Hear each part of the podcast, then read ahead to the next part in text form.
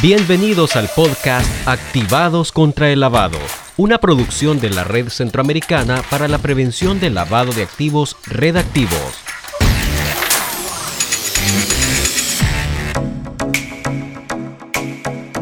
Bienvenidos a este su podcast Activados contra el Lavado Hoy está con nosotros un especialista en estrategias y riesgos legales, consultor en derecho digital y asesor en procesos arbitrales. Platicanos un poco cuáles son actualmente los retos que tienen los abogados y notarios públicos para prevenir el lavado de activos. Eh, los retos son bastantes, pero yo los pondría más o menos en unos tres eh, principales. Eh, el cambio cultural. Estamos enfrentándonos a una reglamentación, una normativa que implica cambio de cultura de hábitos, sería el segundo, y sobre todo de mejorar la presentación de los abogados y notarios ante los clientes porque parte de lo que a los abogados y notarios en la región nos están solicitando con respecto al lavado de activos es que cualquier compraventa de bienes inmuebles cualquier creación, operación o administración de sociedades, la administración de dinero que hacen algunos abogados o la administración de cuentas bancarias para clientes de inversionistas o clientes extranjeros que compran propiedades en cualquiera de los países de la región.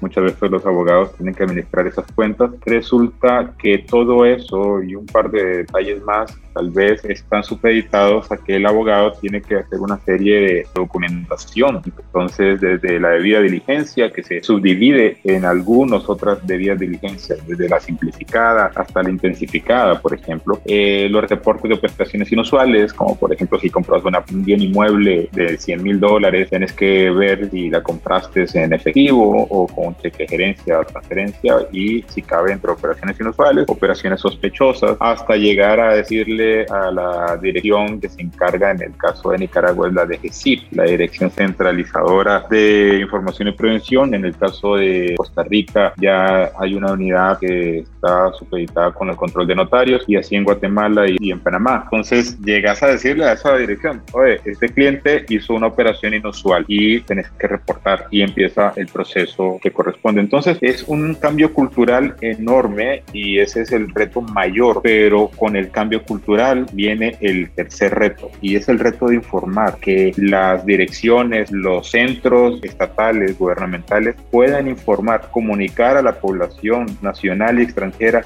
que se están dando mejoras para prevenir el lavado de activos y que en esas mejoras los abogados estamos incluidos, en esas mejoras los contadores públicos están incluidos, en esas mejoras están varios otros sectores incluidos para poder dar una mayor confianza en las transacciones que hay en el país y por ende en la región. Por otro lado, comentanos tus reflexiones sobre el nivel de cumplimiento que tienen los abogados y notarios públicos como sujetos obligados en la prevención del lavado de activos?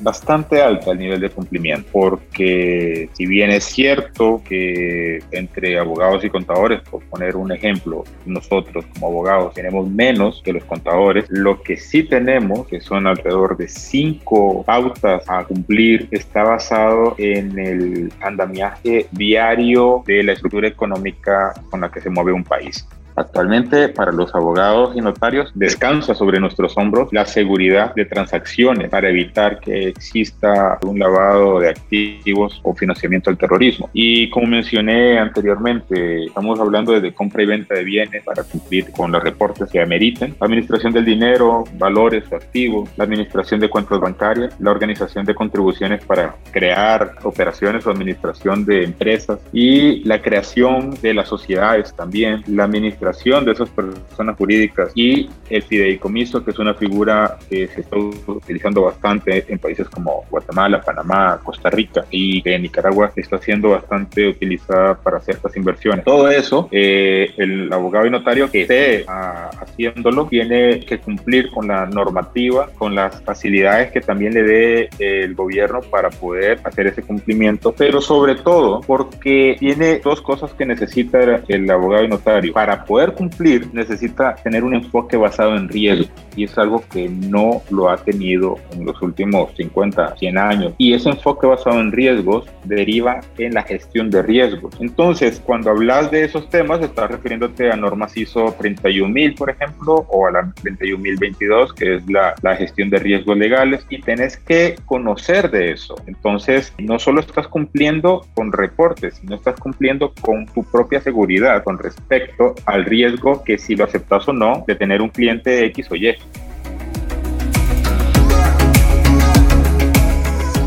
Muchas gracias por compartirnos tus reflexiones y a vos que nos escuchaste agradecemos por estar siempre pendiente de nuestro podcast. Será hasta el próximo episodio. Recordá buscarnos en www.iniciativaantilavado.org y en nuestras redes sociales. Hasta la próxima.